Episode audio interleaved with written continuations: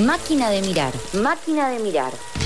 Conversaciones sobre películas, series y todo eso que te permita justificar por qué postergás lo que deberías hacer. Máquina, de mirar. Máquina de mirar. Con Nahuel Ugacio.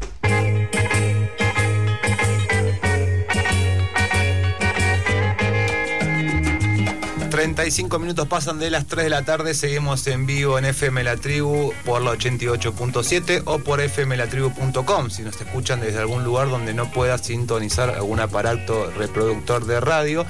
Y llegamos al momento que estábamos hablando hace un ratito, de cómo romper en principio esos algoritmos de las plataformas de series y películas, qué mejor que estrenando un espacio nuevo en eso que falta, que se llama Máquina de Mirar, con eh, nuestro amigo Nahuel Ugacio, que está del otro lado del teléfono. Te saludamos desde acá, Nahue, Ale y el Olo.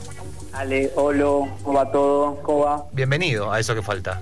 Muchas gracias, la verdad que muy contento de estar aquí en este programa y nada, espero que, que lo que inauguremos hoy den ganas de que la gente mire cosas y, también de paso se proponga, no sé, pensarlas, analizarlas un poco con los juegos que, y propuestas que vamos a dar acá. Me parece espectacular y bueno, con esto de, voy a, voy a repetirlo por tercera vez en lo que va de una hora y media del programa, de poder salir con este algoritmo que te trae las plataformas de, bueno, ¿te gusta esto? Entonces te voy a mostrar todo lo que te gusta y nada por fuera de eso, que muchas veces es difícil de, salir. A mí me gustó más, Nahue, la otra parte, la parte de postergar lo que tengo que hacer y ponerme a mirar cosas.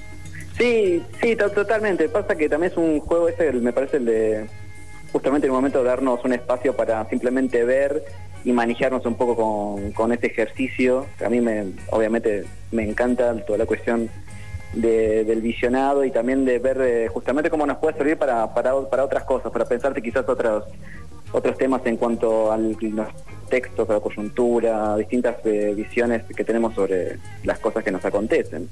Es una gran idea, es una gran eh, invitación para todas las personas que, que estén escuchando FM La Tribu, eso que falta. Les recomendamos también que, bueno, en las redes sociales va a estar también de qué estamos hablando y saben van a quedar colgadas las columnas para poder seguir escuchando y sobre todo volver también, porque era lo que había dicho Nahue hace dos eh, martes atrás, ah, lo voy a escuchar de vuelta a ver qué me recomendaba para ver. Hoy Nahue, ¿con qué vamos a arrancar? Claro, exactamente. Bueno, esta, esta, es una columna sobre cine y sobre series y obviamente al, pensar en la propuesta dije, bueno, ¿con qué puedo arrancar? Y se me ocurrió algo que es medio una mezcla de las dos cosas. Hmm. Eh, no sabemos bien si es una serie, no sabemos si es un conjunto de películas. En realidad vamos a hablar sobre Small Axe, que es una especie de antología de películas. Esto fue creado y dirigido por Steve McQueen, que es un director de cine afrocaribeño, nacido en Inglaterra. Eh, y justamente, como les digo, son un conjunto de cinco películas eh, conectados bajo una temática que es básicamente contar historias sobre la comunidad afrocaribeña en Inglaterra. Bien. Eh, y eso ya de por sí obviamente es algo muy interesante. Steve McQueen vino a hacer un par de películas antes como Shame, como Viudas, pero también hizo una película que es más o menos reconocida, que es 12 años de esclavitud. Hmm. Que en esa película ya un poco tocó, eh, va, no un poco, realmente tocó de lleno el tema del, racismo y de la esclavitud, eh, pero la cuestión es que fue con una mirada más norteamericana, una mirada estadounidense. Hmm. Aquí en Small Axe lo hace de una mirada plenamente inglesa. Y me parece que eso también es interesante porque generalmente lo que nos llega acá, y eso tiene que ver más con una mirada norteamericana de la historia de la esclavitud, de la, historia de la segregación o incluso de la historia de, la migración negra eh, dentro de lo que es todo en el mundo en general. ¿De qué época es eh, la, esta eh, historia en, Inglaterra, digamos, de esto? Esto comprende historias de entre 1962 y 1989. Hmm. Y vale también la pena decir que en realidad son eh, cinco películas tomadas de cinco sucesos reales. Ahí va, me encantan esas. Claro, es, eso también es lo bueno. Y lo bueno además es que esto también como se presenta como una serie, eh, no significa que tenemos que ver los episodios eh, o las películas en orden de episodio 1, episodio 2, episodio 3. No, podemos verlas en el orden que querramos, no hay una correlación entre cada una de estas películas, sino que me parece que lo que, la lo que une a estas películas es un concepto mucho más global, un concepto incluso mucho más eh, filosófico y político que netamente una cuestión narrativa. Hmm. Eh, eso es algo muy interesante. Como les decía, son cinco títulos. La primera es Man Group, por ejemplo. Hmm. Vamos como contando un poco de qué se trata, como para también que sepan o por dónde quieren arrancar. Dale. Man Group que cuenta la historia de una, de una movilización que se llamó la Marcha de los Manglares, que fue una movilización de la comunidad negra en contra de la violencia policial en, el, en, el, en la ciudad de Notting Hill, conocida también por la película de Hugh Grant y Julia Roberts.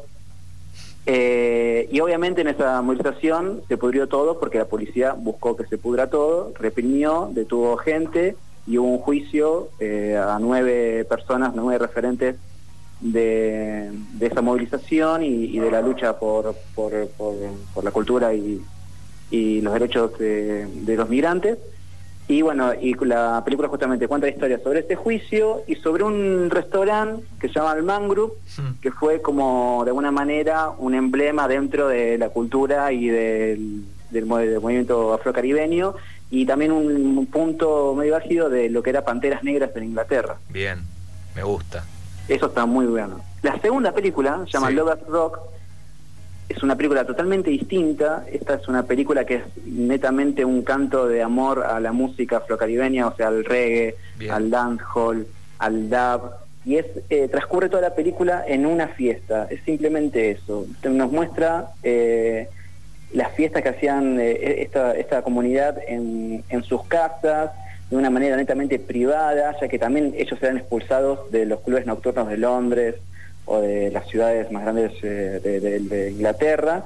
Entonces se juntaban entre ellos a escuchar su música y era también una manera de encontrarse culturalmente, de encontrarse e intercambiar eh, sus raíces, su historia. Y la verdad que Love Rock es una película muy, muy bella, es de las más cortas de, esta antología. Hmm. Y también es una, de una película que reivindica mucho el rol de la mujer dentro de la comunidad y también dentro del armado cultural de, esta comunidad y eso Lovers Rock eh, es una de las favoritas de las cinco. Bien.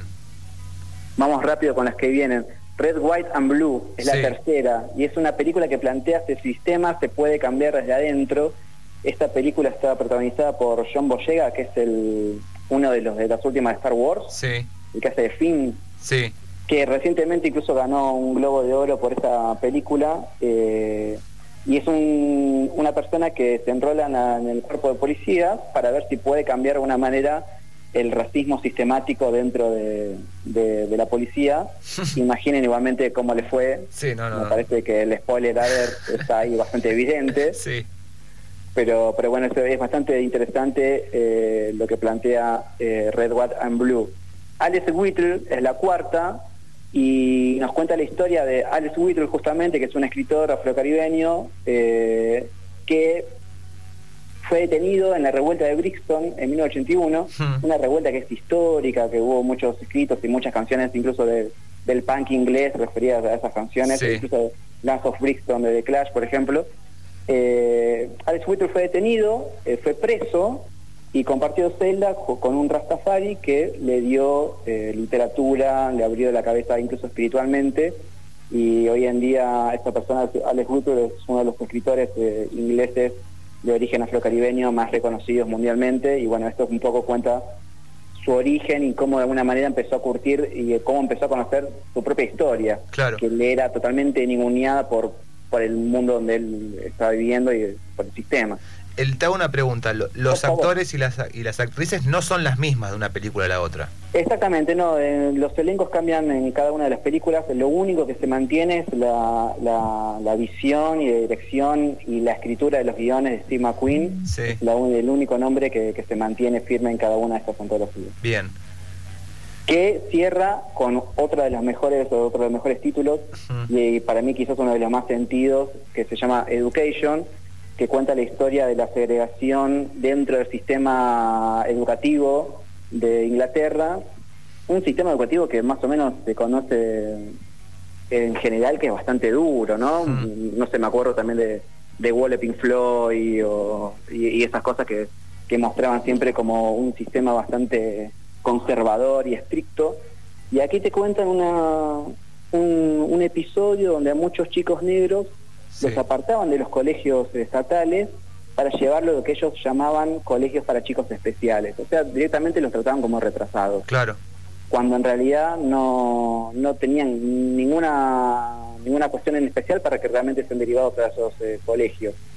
Y bueno, la cuestión es que obviamente un grupo de, de docentes y de universitarios, nuevamente de origen afrocaribeño, se dieron cuenta de esta situación y empezaron de alguna manera a, a tratar de, que esto se, solucione, también de, contar a los padres que sus hijos no tenían nada eh, raro, que no había ninguna cuestión por la cual tengan que estar en esos colegios y les, les brindaban como clases particulares y bueno, y esta es una cuestión que, que, de alguna manera para, para también solucionar eh, esa problemática. De Estos son los cinco, los cinco títulos de Smola. ¿De qué duración estamos hablando de cada película o episodio, como queramos llamarle?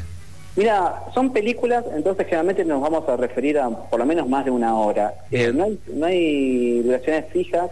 La primera quizás es la más larga, creo que dura más de dos horas, pero luego podemos encontrar películas de una hora, hora, hora y media, hora y cuarto. Fantástico. Van variando, también depende un poco de las historias. Fantástico. Nahue, eh, Small Axe, eh, busco la traducción y me dice pequeña hacha y dentro de las otras coincidencias me sale el tema de, de, los Wailers con Bob Marley. Eh, ¿cuánto, ¿Cuánto hay de, reggae? ¿Lo nombraste por ahí en, uno de los, en una de las pelis? Digo, en las cinco, ¿hay mucho de ese contenido? Hay mucho de ese contenido, primero porque la mayoría de estos migrantes venían de Jamaica, venían de las Antillas, entonces fueron también con su música, con su cultura, con sus religiones, y el reggae es una música que está muy presente. El título Smolak viene justamente de esa canción de, Bob Marley, que la frase, si no me lo olvido, si no me lo estoy olvidando, era como si vos sos un gran árbol, nosotros somos la pequeña hacha. Algo así era lo que cantaba Bob Marley en ese momento. Eh, y con respecto a la música, eh, a mí particularmente todo lo que tenga que ver con el reggae, con el lap, a mí me encanta, entonces para mí fue un plus maravilloso. Si buscan en Spotify, Smolax Playlist, lo que sea, van a encontrar distintas eh, playlists y son increíbles, realmente para escuchar música de Jamaica y, de todo, toda la zona caribeña, eh, dancehall, reggae, rocksteady, hay, hay de todo y es maravilloso. ¿Y qué diferencia, cuando hablabas de que era interesante pensar la mirada quizás inglesa sobre este tema, a diferencia de la norteamericana, qué diferencia encontraste quizás ahí? Me parece que encontré una diferencia donde quizás eh, a mí lo que me pareció, lo que, lo que me pasó es que generalmente por lo que uno ve en las películas norteamericanas, hay un contexto un poco más reconocido sobre cómo fue la historia de la esclavitud o cómo fue un poco la historia también de los movimientos de los derechos civiles en los 60 y demás. Y creo que particularmente, al menos yo, no sabía tanto sobre lo que pasaba en Inglaterra. Hmm.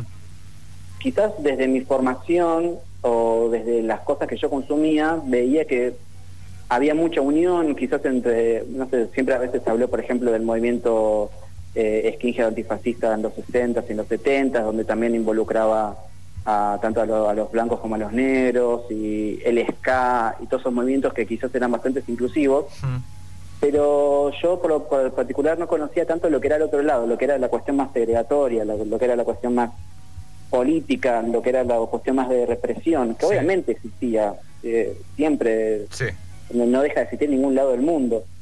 Pero me parece que esto es interesante porque también lo que hace Smolak es poner una mirada sobre esas, esas historias y sobre el pasado, pero de una manera también denuncia que esas cosas siguen pasando hasta el día de hoy. Claro.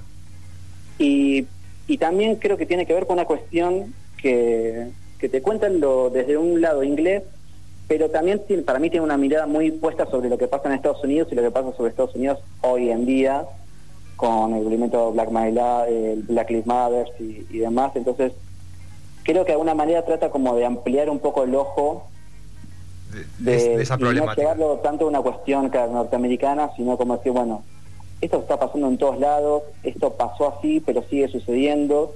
Porque una película justamente como Red Bull, Black and White, que cuenta sobre la violencia brutal y policial, sabemos que no es un tema que es cerrado, sabemos que es un tema que todavía está abierto, que las heridas siguen abiertas y hmm. que y, que sucede en cualquier lado del mundo. Me parece que, que, esto, que es Molac, eh, intenta justamente mantener eh, e, ese tema en agenda, mantener ese tema eh, a la vista de todos. Y también me parece que justamente lo bueno es eso, que es una, es una película que por suerte está teniendo una distribución muy fuerte hmm. eh, y está bueno justamente captarlo para, no solamente para verlo, sino para pensarlo, que es un poco lo que también proponemos en esta columna. Dijimos cuando hablábamos con Nahue, eh, antes de cuando estábamos pensando y cuando lo estábamos invitando a participar, una de las consignas era, bueno, que sea fácil de ver. Porque si no, también pasa mucho de, bueno, pero tenés que bajarte esto y después ir a buscarlo, el subtítulo. Entonces dijimos, bueno, busquemos o pensar, Nahue, cosas que sean fáciles de ver. Entonces la pregunta es, ¿dónde la podemos ver, Nahue? Exactamente, bueno, Smolax es una película que es de Amazon Prime, hmm. eh, una de las plataformas que hoy en día le compiten a Netflix y demás, pero la cuestión es que todavía no están en, Latinoamérica. Hmm. Así que bueno, o pronto va a estar en, en, Amazon, o ya mismo en momento lo pueden conseguir en Streamio o en cualquier eh, torrent o estas páginas donde podemos mirar de todo. Sí porque realmente eh, hay muchísimo, está, subido en todos lados, o sea, se puede encontrar muy fácil. Perfecto. Streamio es bastante fácil, para la gente que no lo usó nunca, Estremio sería como... Estremio. Este, es muy sencillo, hasta tiene una aplicación en el celular, me enteré hace muy poco probando cosas que se puede como conectar con esos televisores inteligentes también. Ah, mira vos, ah, muy, muy bueno. Muy bueno, no funciona tan bien igual, pero bueno, ah, hay que darle un par de chances, hay que buscar la manera de que funcione. Y si te gusta el, el, la temática, digo, ¿hay algo más para ver? Sí, porque últimamente me quedé pensando en eso. Bueno, eh, quiero proponer algo que si se quedan manija con lo que les vengo a, contar, capaz que les doy algo que pueden, de alguna manera, les va a servir para, para seguir con esta misma idea. El bonus track sería. El bonus track sería. Y hace poco salió una película que por mí era muy esperada y la vi y por suerte me encantó, que se llama Judas and the Black Messiah, hmm. que es de una película de Sasha King, es una película de Estados Unidos y cuenta la historia de Fred Hampton, quien fue uno de los líderes de Panteras Negras, eh, o, mejor dicho, el líder de Panteras Negras en Chicago. Cuenta un poco la historia de su militancia, pero en realidad lo que nos cuenta, eh, creo que quizás si vemos el título de, la película un poco lo vamos a entender, la traición y el asesinato de Fred Hampton, eh, perpetrado por un agente encubierto del FBI dentro de Panteras Negras. Algo que en realidad sucede, o sea, si vemos que los casos de Malcolm X o Martin Luther King, más o menos pasó lo mismo. Bueno, aquí eh, nos cuentan más que nada desde la visión del agente encubierto, eh, el asesinato y la vida y la militancia de Fred Hampton, que a mí una cosa que me pasó con esta película es que más allá de, la historia del asesinato, lo que me conmovió y lo que me parece que también moviliza mucho es justamente que te cuentan la vida y la obra de, de, Fred Hampton. Bien, que es, más, eh, es muy interesante también eso, más allá de qué pasó, digamos. Exactamente, porque también está bueno, justamente le da incluso más magnitud de alguna manera al desenlace. Claro.